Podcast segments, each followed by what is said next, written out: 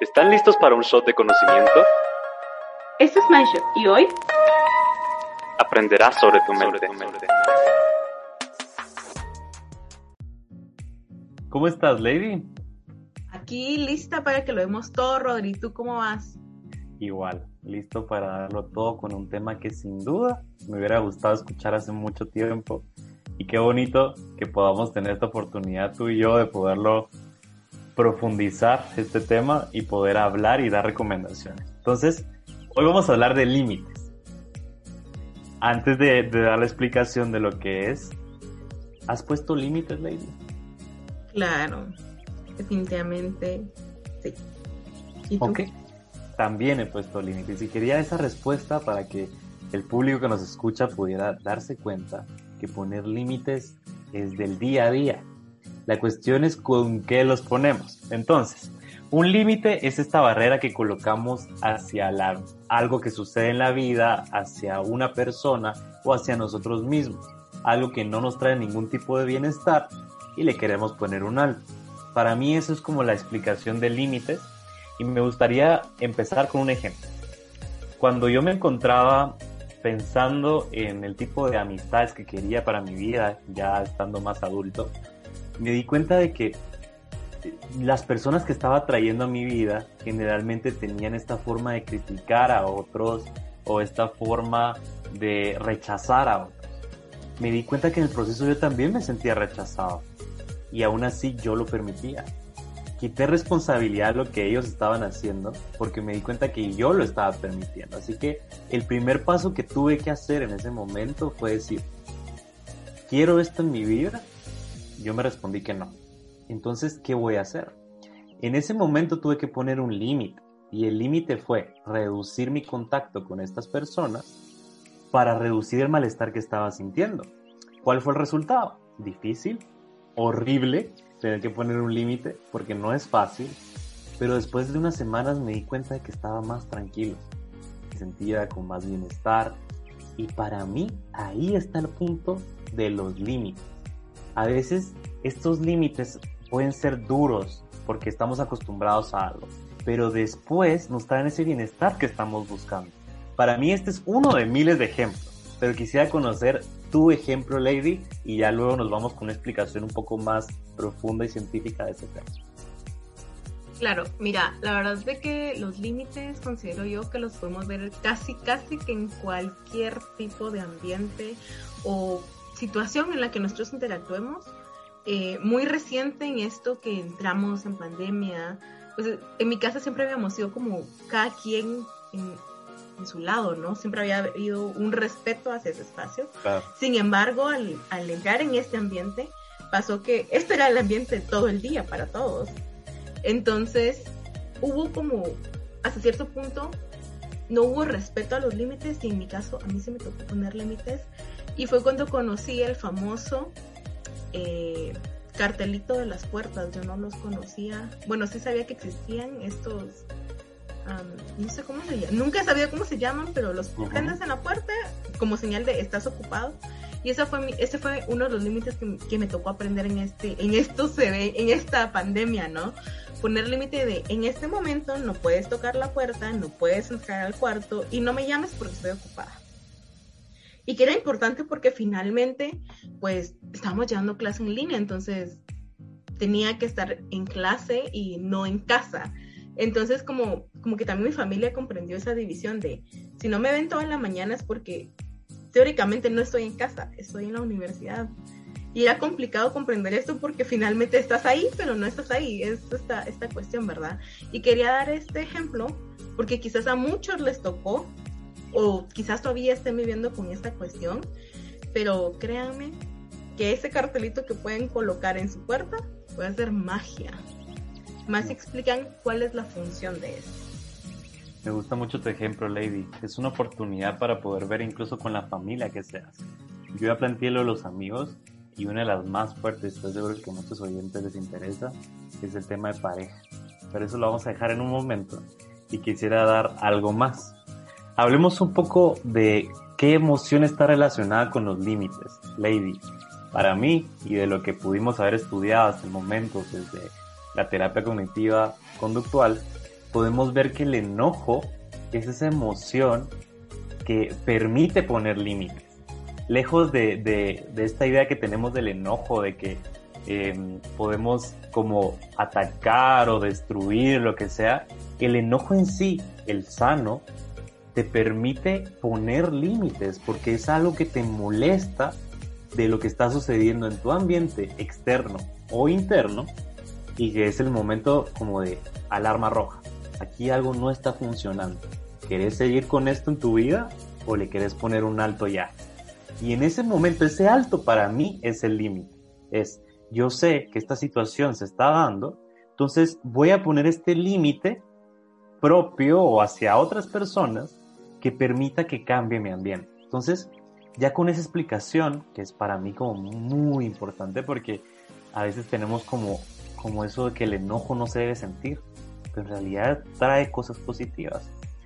Y con la pareja creo que ahí es donde más se expresa todas estas situaciones. ¿Por qué? Porque tenemos muchas emociones, mezcla de emociones, y creemos que poniendo límites estamos rechazando a la persona o le estamos causando algún mal. Cuando, como ya lo hemos visto, al inicio es difícil, pero con el tiempo eso permite alcanzar nuevos niveles de bienestar. Entonces, un ejemplo, y voy a ser bastante neutro en esto y bastante general, porque no quiero dar detalles, pero cuando estaba en una relación, me di cuenta que eso, cuando no hay límites, te perdés como persona. Es decir, si yo no tengo ni siquiera límites del espacio que yo voy a tener para mí mismo, para la familia, para los amigos y para la pareja, se da algo que es una mezcla, un chirmol en el que te perdés como persona porque no sabes hacia dónde vas y no sabes cuál es tu tope. Entonces, ¿quién quita que veas a tu pareja los siete días de la semana? Las 24 horas y que no querrás ni siquiera ver a nadie más, ni siquiera buscarte a ti mismo. Y ahí es donde yo digo, los límites te permiten decir hasta aquí, porque yo tengo otras prioridades, otro bienestar que estoy buscando. Y para mí, es el ejemplo más claro que yo les puedo dar a todos los oyentes. Desde un ejemplo personal, cuando en la pareja no existen límites, se hace toda una mezcla, o sea, todo vale y se puede ir hacia donde se quiera porque no hay límites. Entonces, para mí eso es lo valioso. Claro, y con esto que comentas de pareja, creo que lo siguiente que voy a comentar, y justamente lo hablamos un poco fuera de, del aire, se podría decir, eh, es lo siguiente, los límites que puedan ser flexibles y los límites que no puedan ser cruzados. Y lo digo en la pareja porque creo que en algún momento se vuelve, o sea, nuestras parejas a veces se vuelven nuestra kriptonita, ¿no? porque entramos muy al inicio, estamos en una burbuja, ¿no? En, ese, en esa etapa de honeymoon, le llaman algunos. Entonces, que, que es muy hermoso y no le vemos imperfección a nada. Sin embargo, cuando nosotros tenemos claros sus límites, cuáles se pueden cruzar, cuáles no se pueden cruzar, y quizás también aplicarlo a cualquier otro tipo de relación, porque quiera que no, igual interactuamos y constantemente tenemos, estamos trabajando con algún vínculo, ¿no?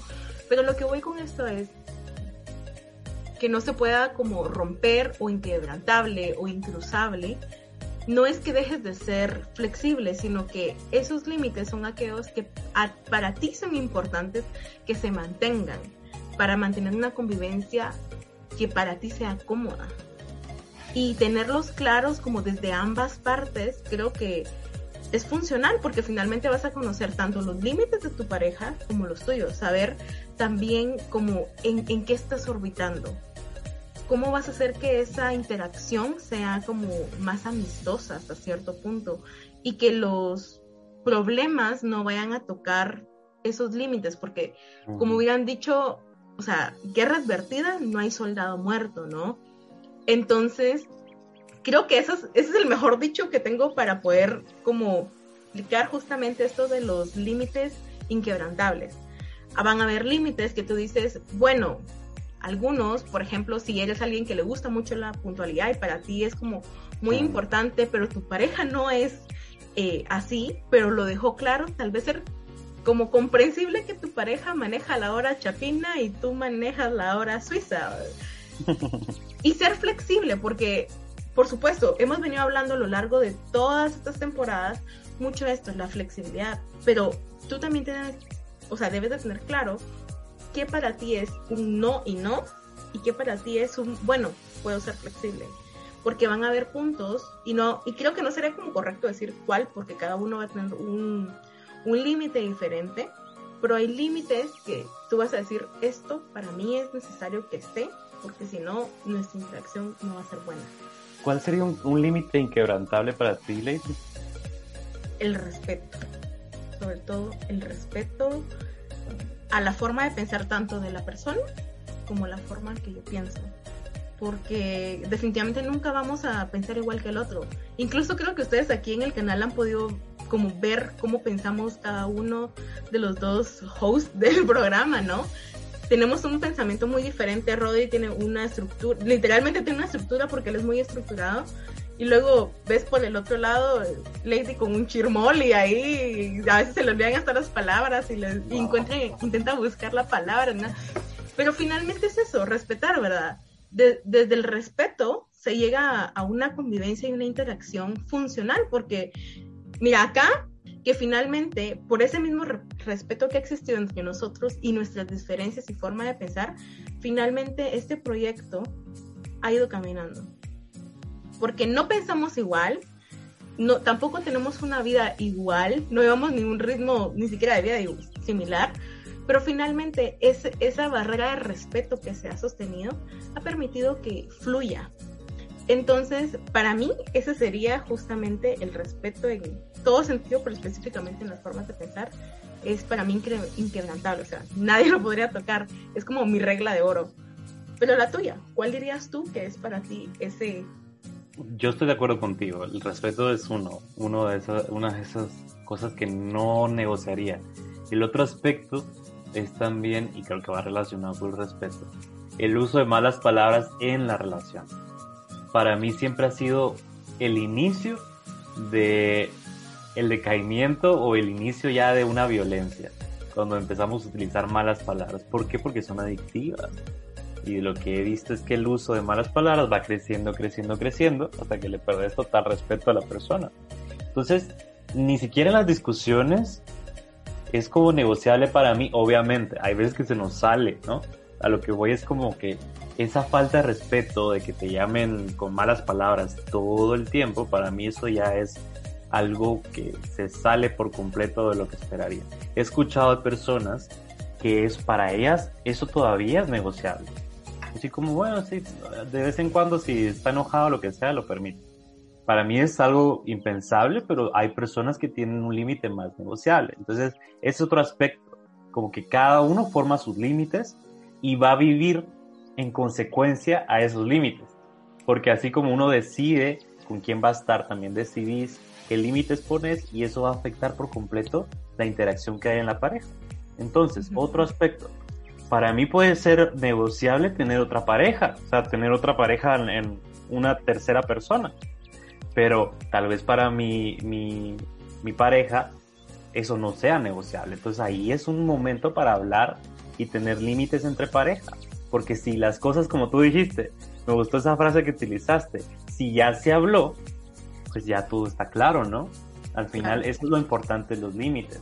Entonces, cuando se trata de la pareja, que creo que es el tema que, a mí me, me, parece que es vital en el tema de límites, hay que tomar en cuenta que están los personales también.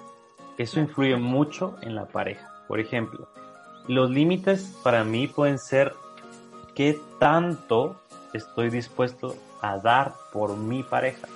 Y al dar me refiero en términos de tiempo también, en términos de muestras de cariño, muestras de todo. Eso es un limitante porque todos conocemos a esa persona que se desvive por su pareja en todos los sentidos. Gasta muchísimo, gasta en el sentido económico, de amor, lo que sea, y la ves sufrir. A veces ni siquiera la ves disfrutar y siempre está como con esa mentalidad de que le tengo que dar, le tengo que dar para mantener esa relación. Entonces, ¿qué tal si esta persona pusiera un límite y dijera a sí mismo, un límite? Yo sé que me gusta pero sí me está afectando dar tanto, porque no me pongo un limitante de dar esto a la persona. Entonces, para mí, eso es vitalísimo en términos de, de límites en pareja. Ahora, también hay que mostrar qué pasaría con la familia, que tú lo mencionaste. Claro. Vamos a ir variando entre, esas, entre estas como áreas de la vida. Y para mí, el término de familia también es necesario poner límites. Hay momentos en los que la idea de la familia, de que la familia lo es todo, puede corromper de tal forma los límites que no existan. Por ejemplo, la familia se respeta.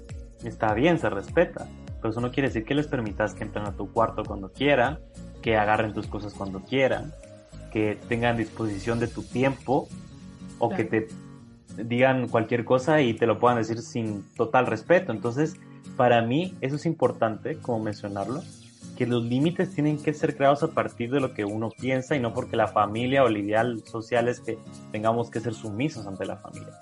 Por ejemplo, el quedarte algo de muy de Guatemala, que te quedes en la casa hasta 25, 30 años, hasta que te cases, incluso escuchado, para mí, ese sería un límite para mí.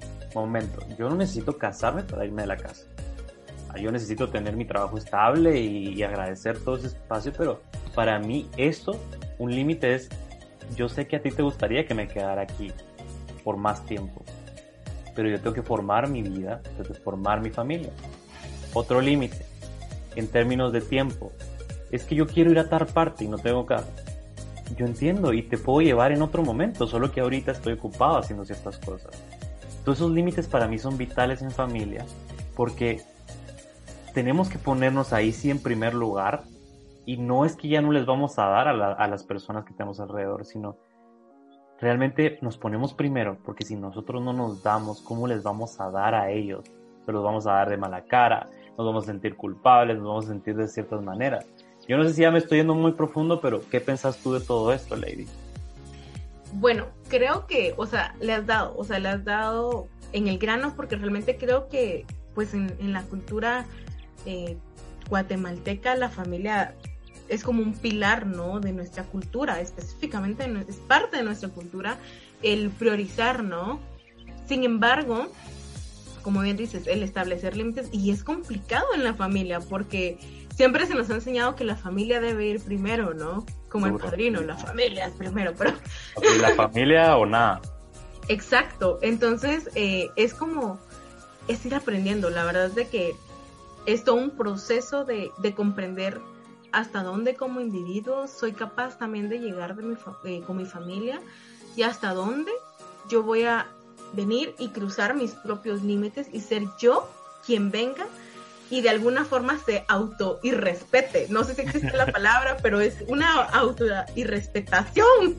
Y también cuando cruzar los límites de las otras personas. Eso es algo muy importante también en la familia, como cuando por también mis, por lo que yo quiero voy a cruzar los límites de otros. Por ejemplo, si yo vivo en la casa de mis papás, también hay reglas y no porque, ay, yo quiero vivir. Entonces tú tenés que ir de, tu, de esa casa para poder vivir con tus propias reglas. O sea, hay como, es una línea muy fina, ¿no? De no cruzar los límites de otras. Es muy pequeña, pero hoy te quiero preguntar algo, Rodri, y es, ¿cómo podemos saber cuándo es el momento de colocar un límite? Ok, sobre todo es el tema de cómo nos sentimos. Primero, la alarma creo que es la emoción. Cuando hay un malestar que no sabemos ni de dónde viene, es momento de analizarlo. Cuando descubrimos que se trata de algo, una situación, una persona o algo en nuestra vida que ya no nos está trayendo bienestar, es momento de hacer un análisis. Así como, ¿qué está pasando? ¿Dónde, qué estoy haciendo yo actualmente con este problema? Y ahora, ¿qué propongo yo para hacer un cambio? Entonces, para mí, para reconocer que algo necesita un límite, primero hay que entrar en contacto con la emoción. Y yo se los decía al inicio, el enojo es, uno de la, es una de las emociones que nos permite conocer cuándo es momento de poner límites. Porque el enojo biológico es como que se sienta aquí y decís que me da rabia que esta persona no haya respetado. Entonces ahí es momento. Ahora, aquí hay que tomar en cuenta que hay muchas personas que ni siquiera se dan cuenta que están siendo afectadas por algo. A lo que voy es, se han acostumbrado tanto a esa situación que ya ni siquiera son capaces de ver como la situación que les está molestando. Ahí, en esos casos extraordinarios, para mí lo ideal es siempre tener una persona a la par que te dice así como, mira, y, tú aceptas esto. Entonces, si ya lo estamos escuchando, no es que lo aceptemos, es que nos pongamos a hacer un análisis para saber si eso es real o no. Porque a veces nuestra percepción no nos permite ver ciertas cosas. Para nosotros puede ser lo más común. He escuchado personas también que es tan común el tema del maltrato que al final lo aceptas como que ya así es la relación. Pero otras personas están diciendo así como, mira, y, y tú aceptas esto. Entonces, no, no es que lo aceptes como que ya esto es real, sino es tomar ese espacio de reflexión, análisis y con evidencia descubrir qué es lo que está pasando. Para mí es esto. ¿Tú estás de acuerdo, Lady? ¿Le agregarías algo más? Le agregaría el hecho de que primero aprendamos a conocer nuestros límites, nuestros propios límites. ¿Y cómo podemos hacerlo? Rodrigo nos dio un tip, evaluar qué cosas no nos hacen sentir bien. A mí, la verdad, yo siempre he dicho, a mí me encanta el papel, ya lo dije en la sesión anterior, bueno, no sesión, ni siquiera sesión, pero en el episodio anterior, yo me he tomado a veces el tiempo de en una hoja de papel la divido en dos y ok, escribir qué cosas siento ante ciertas situaciones, las escribo, las analizo, cómo lo puedo cambiar, de qué otra forma lo podría abordar. Finalmente no podemos andar por la vida eh, no sé, como alegándole a las personas sobre algo que no nos agrada, sino no lo tenemos tampoco nosotros claros. Entonces es eso, colocar primero y tener muy, muy, muy presente qué no nos agrada, qué cosas definitivamente eh, no vamos a tolerar, porque un límite yo lo veo como ese tipo de situaciones, cosas, no sé, reacciones que no estamos dispuestos a tolerar porque van a haber cosas que vamos a tolerar y, va a ser como, ah, está bien, es normal, pero lo que no estamos dispuestos a tolerar. Y creo que es importante tenerlo muy claro porque finalmente si nosotros lo tenemos claro, también se lo vamos a vamos a saber reflejarlo lo suficiente como para que los demás entiendan que eso para nosotros es un límite. Y para esto les puedo dar un ejemplo. Eh, nunca he sido alguien como de muy afectiva con mis amigos, de que me abracen. Hay amigos que son como bien afectivos, que se abrazan, que, o sea, son así como súper cálidos. Y yo no soy ese tipo de amiga, o sea, no. Pero sucede que mi mejor amigo, él es súper cálido, él es un oso cariñosito, o sea, es un amor. Y entonces sucede de que él muchas veces me intentó abrazar muy al inicio de nuestra relación y para mí era como, ¿qué está pasando? Y yo me quedaba como gélida, ¿no? Ahí como, ¿qué está pasando acá, no? Pero al final, sí, así como estoy existiendo, haciendo fotosíntesis, ¿no? Pero entonces un día él me pregunta que por qué yo siempre tomaba esa actitud y yo le decía, es que no me gusta que me abrace. Entonces como que él fue comprendiendo que eso para mí era un límite. Pero por suerte nunca tuve una reacción negativa de alegarle o algo así, sino que yo siempre había estado consciente que tampoco se lo había dicho pero para mí yo siempre he considerado necesario que me pregunten, si no me preguntan cómo lo van a saber, pero aquí va esta, pues, esta falla de comunicación, ¿verdad? Y también que les quede como lección esta, esta chocoaventura, ¿no? Díganlo, porque esperar a que los demás nos pregunten es erróneo no todos van a tener esa tolerancia de, ok, como no lo saben o no me pregunto, pues me aguanto. En mi caso, pues me aguanté porque yo no lo había dicho, pero tampoco el otro me lo preguntaba, pero para mí era necesario que me preguntaran. O sea, e-, esa secuencia que no tenía sentido, ¿no? Finalmente cuando él lo sabe, cambia la situación y cuando de pronto yo ya me empecé a abrir a esto de, del contacto y yo ya lo abrazaba y él se queda como, ¿qué te está pasando? ¿Tú te sientes bien? ¿Qué te pasó? ¿Te pasa algo hoy en la mañana? Yo como no, solo tenía ganas de abrazarte. Poco a poco también ese límite se volvió para mí algo flexible, porque algo que les voy a decir siempre, de aquí en adelante lo van a escuchar porque me he dado cuenta que últimamente lo digo mucho, es, somos humanos y hay, como les decíamos hace un rato, hay límites que pueden ser flexibles. Y yo me estaba dando cuenta, ¿y por qué esto se volvió para un límite flexible? Porque muchos de mis amigos querían ser afectivos conmigo y yo no lo era. Pero por supuesto, ahí había como algo que trabajar, lo trabajé y bam, como que se desbloquea ese logro, ¿no? Entonces, a la hora de aceptar este afecto también es una forma de decir, ok, yo también te quiero. ¿No? algo que me, me, me haces pensar con todo esto es recordar que los límites traen un bienestar tan grande, Lady, que hasta te empezás a conocer como persona. Claro. Por ejemplo, cuando tú decís, es que no me gusta que me toquen demasiado como ese afecto, también estás aceptando como la forma de ser que has desarrollado hasta el momento. Y es tanta la validación que tenés contigo misma que ya decís como, bueno, entonces, va, yo conozco mis límites, pero ahora le doy la oportunidad a alguien de acercarse. Y eso que dijiste me ha pasado a mí también. Cuando yo me hago consciente de mis límites, me vuelvo incluso hasta un poco más flexible. Es como, ah, ya entiendo por qué me enojaba cada vez que pasaba esto, pero porque no me gusta. Pero ahora lo veo desde otra perspectiva y me río de eso, ponete. Entonces, te voy a dar un ejemplo que es que aquí me abro por completo, pero también en, el colegio cuando era la, época del acoso escolar, yo estaba en esa tendencia de creer que los límites ya los tenía todo mundo y que todo mundo ya estaba consciente de esos límites. Pero no fue hasta el día en que yo puse esos límites y que los hablaba y tal cual, que las cosas cambiaron. Y llegó tal punto ese límite que yo me empecé a reír de lo que estaba pasando. Y al reírme de eso lo acepté, lo disfruté y ahora lo veo como es algo que viví, que yo permití, pero no va a definir mi vida a partir de ahora. Entonces, ese proceso que acabas de describir me encantó porque me recordó eso, que poner límites también te hace consciente de lo que estás haciendo, de lo que te gusta y después hasta te reís de las cosas. Así es. Aquí justamente va a chocar el hecho de que siempre les decimos no se limiten y no sé qué, pero parte de no limitarse es también saber jugar en las reglas. Porque si jugamos con las reglas, nos vamos a sentir bien y quienes nos rodean nos van a hacer sentir bien también y ellos se van a sentir bien. Saber como una constante buena comunicación. Y también estos límites, como bien dices, nos permiten conocernos. No solo a nosotros, sino que nos permiten conocer a los demás.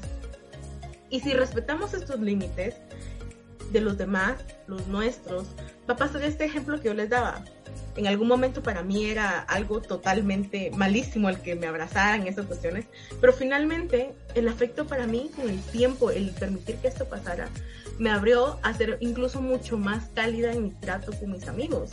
Ya no ser tan fría, incluso quizás ahora ya no nos vemos en persona, pero nuestra forma de hablar incluso en mensajes ha cambiado, o sea, ha, se ha transformado la forma en la que nos comunicamos. Entonces, finalmente, evalúa, vas a dejar que ese límite que quizás, digámoslo como generalmente está afectando como varias de tus relaciones, vaya a ser un obstáculo ahí, o vas a permitir jugar un poco.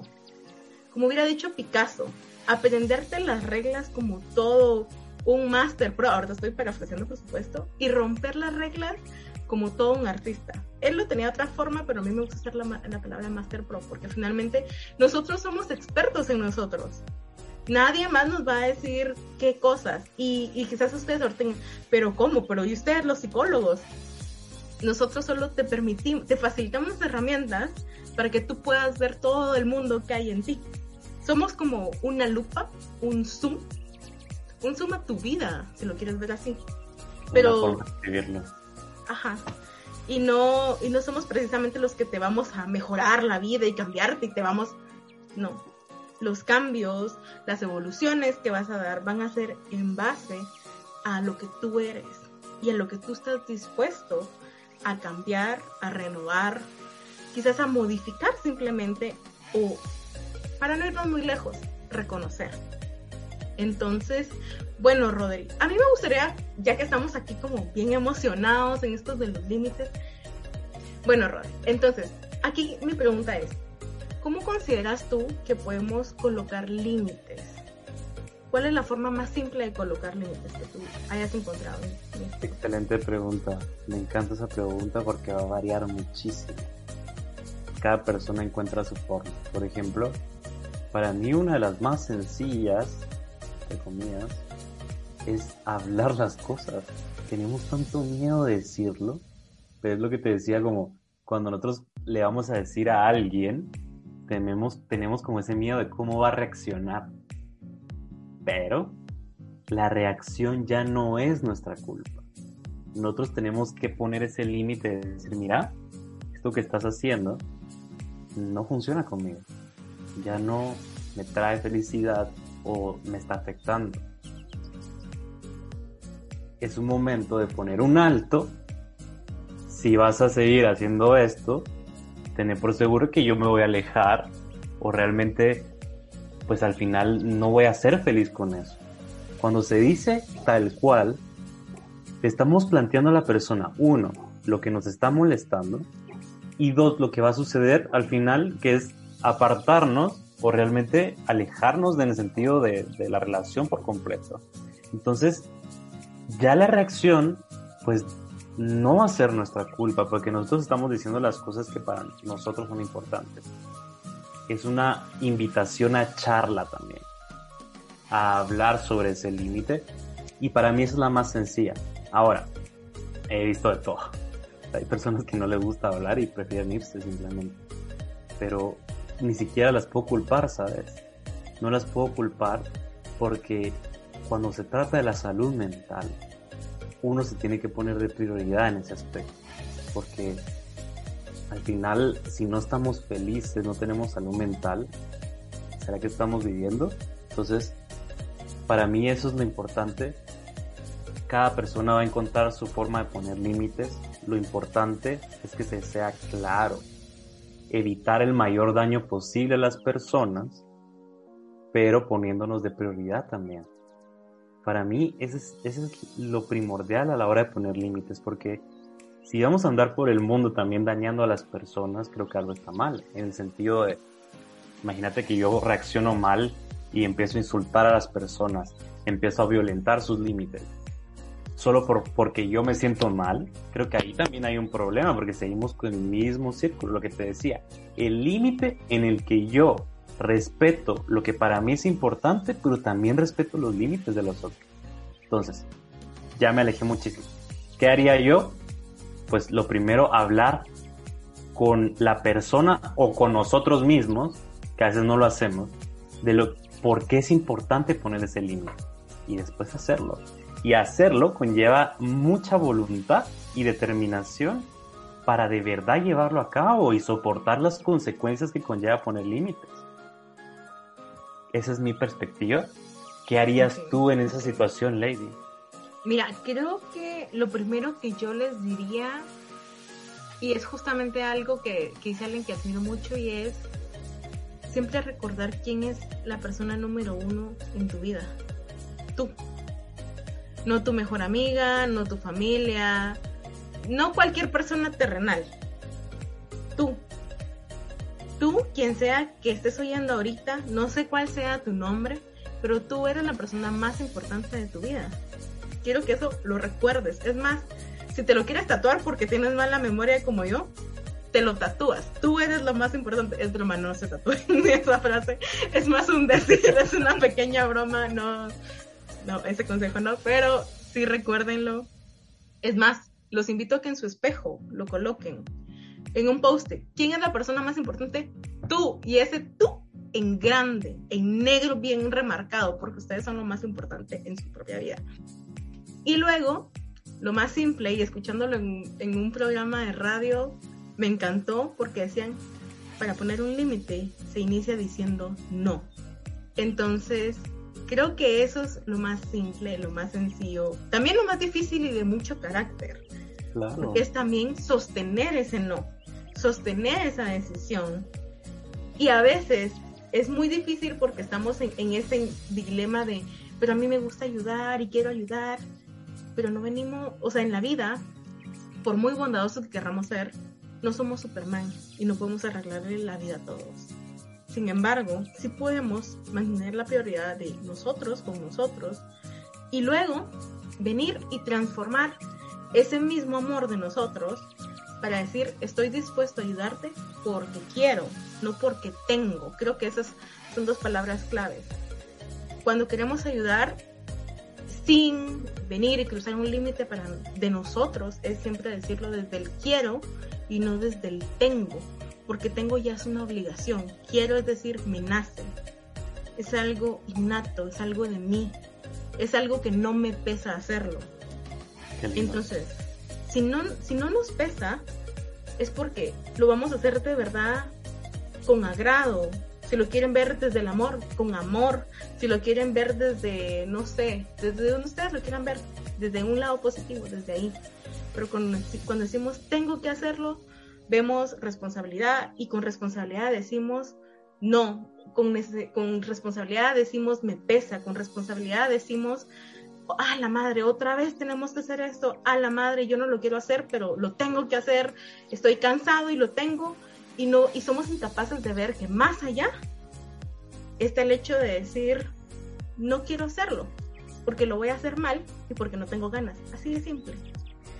Porque hacer las cosas de mala gana es hacerlo mal. Yo no sé si les ha pasado. Evalúen, busquen algún evento en su vida en este momento.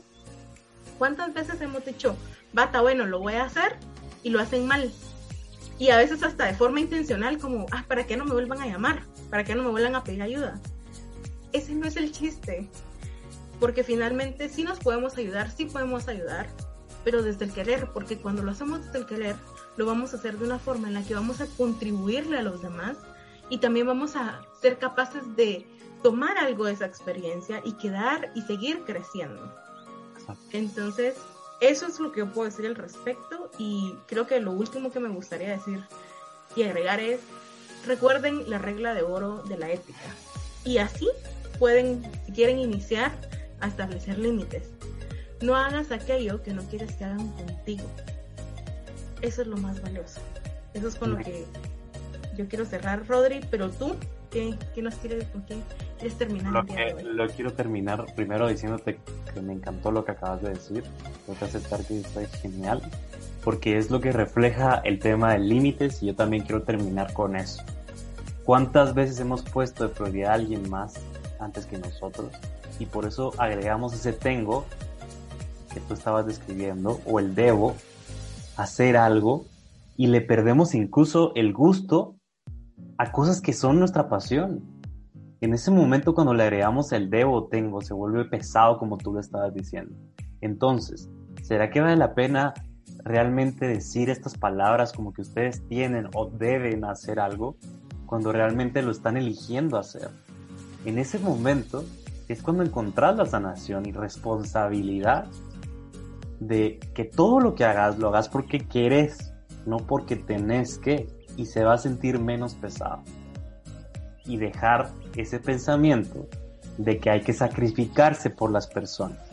Eso ya quedó atrás. No se trata de sacrificio, se trata de decisión, de buscar ese bienestar, de encontrarnos felices con las personas. Entonces, si nosotros nos queremos lanzar un proyecto, pues buenísimo.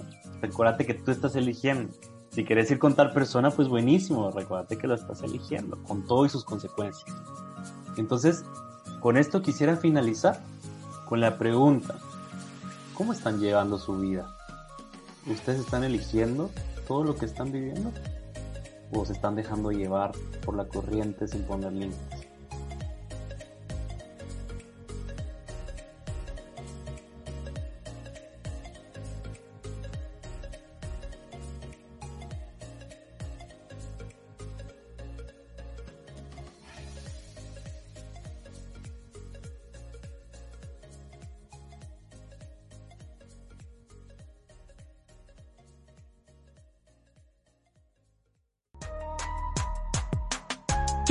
Conocer más?